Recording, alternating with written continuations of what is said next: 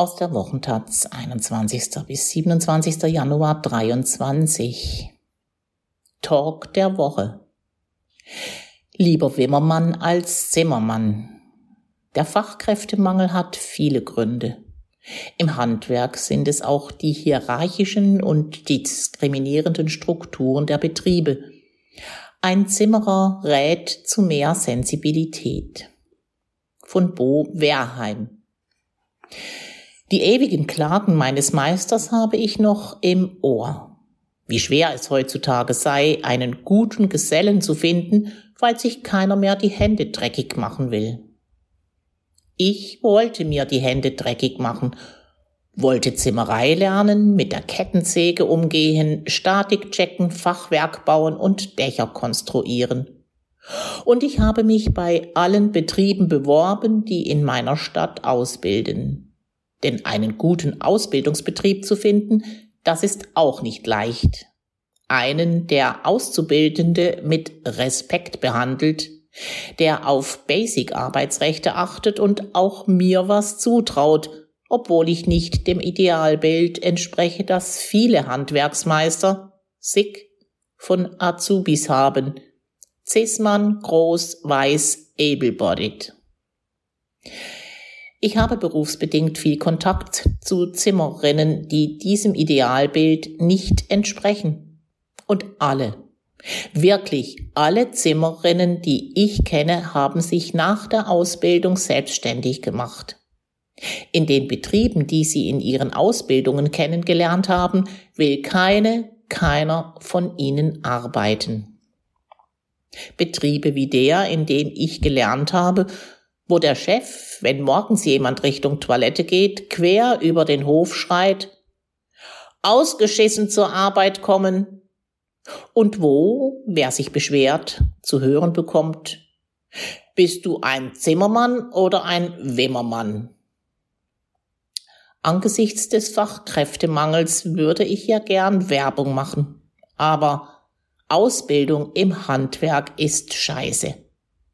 Die Hierarchien sind starr und als Auszubildende, Auszubildender stehst du ganz unten, wirst verarscht und wer kein weißer Cis-Mann ist, auch diskriminiert.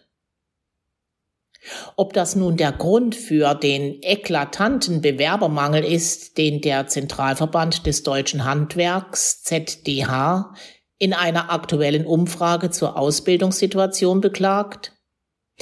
Sicherlich nicht der einzige, aber man könnte schon erwarten, dass sich Ausbildungsbetriebe ein bisschen Mühe geben, für Interessierte nicht komplett unattraktiv zu sein. Das Kompetenzzentrum für Fachkräftesicherung, KOFA, macht den Fachkräftemangel zwar insbesondere am Mangel von Meisterinnen und Gesellinnen fest, doch würden Auszubildende, die in ihrem Lehrbetrieb gute Erfahrungen gemacht haben, diesem auch eher erhalten bleiben.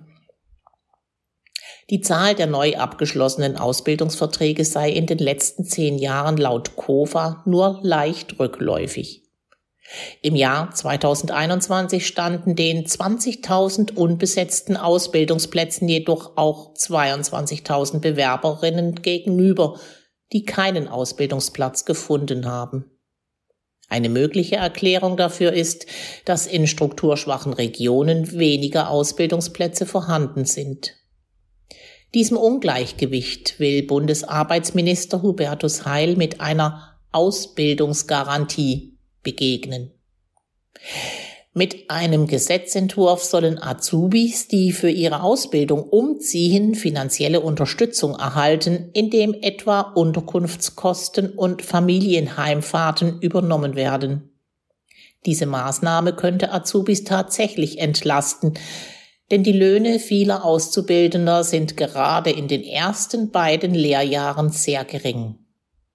Nach der Ausbildung gibt es je nach Gewerk enorme Unterschiede auf dem Lohnzettel. So verdienen Friseurinnen in einem Vollzeitjob nur 1708 Euro brutto. Elektromaschinenbauerinnen haben mit 3776 Euro mehr als doppelt so viel.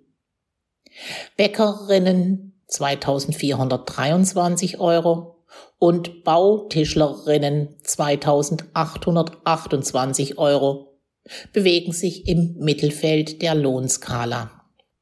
Die Lohnunterschiede sind so groß, dass sich pauschal wenig dazu sagen lässt, wie die Einkommenserwartung zur Motivation beiträgt, einen Handwerksberuf zu erlernen. Allerdings ist die Fachkräftelücke laut KOFA in der Bauelektrik und der Sanitär-, Heizungs- und Klimatechnik am größten. Das sind ausgerechnet zwei sehr gut bezahlte Berufe, die zudem zu den beliebtesten Gewerken bei männlichen Ausbildungswilligen zählen. In vielen Handwerksberufen sind auch weniger die Löhne problematisch, sondern vielmehr die Arbeitsbedingungen für Gesellinnen und Auszubildende. Starre Hierarchien, wenig Bewusstsein für Arbeitssicherheit und diskriminierende Strukturen. Die Möglichkeit, Teilzeit zu arbeiten, gibt es so gut wie nie. Trotzdem verändert sich seit Jahrzehnten nichts. Die Betriebe sind so klein, dass es in den meisten keinen Betriebsrat oder eine Auszubildendenvertretung gibt. Daher sind im Handwerk viel weniger Arbeitnehmerinnen gewerkschaftlich organisiert als in der Industrie. In den familienbetriebsähnlichen Strukturen vieler Handwerksbetriebe ist gewerkschaftliche Organisierung verpönt, da man damit dem Chef in den Rücken fallen würde. Es gibt also wenig Aussicht auf Verbesserung des Betriebsklimas. Auch ich wollte nach meiner Ausbildung auf keinen Fall in meinem Lehrbetrieb bleiben. Jetzt arbeite ich als Selbstständiger unter anderem im Handwerkerinnenhaus Köln mit Mädchen, die sich für eine Ausbildung im Handwerk interessieren.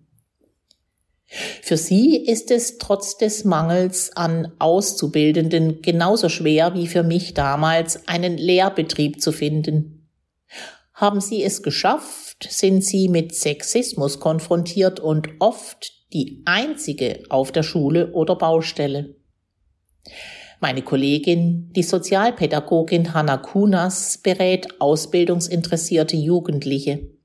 Sie kennt die Schwierigkeiten, mit denen die Mädchen in ihrer Ausbildung konfrontiert sind. Damit sich daran etwas ändert, will das Handwerkerinnenhaus für die geschlechtsspezifische Diskriminierung sensibilisieren. Aus den Beratungsgesprächen weiß Hanna Kunas, dass Handwerksberufe unter vielen Mädchen nur mit geringem Prestige verbunden sind und sie sich deshalb eher Richtung Studium orientieren wollen. Diesem schlechten Image will der Präsident des Zentralverbands des deutschen Handwerks, Jörg Dittrich, entgegenwirken.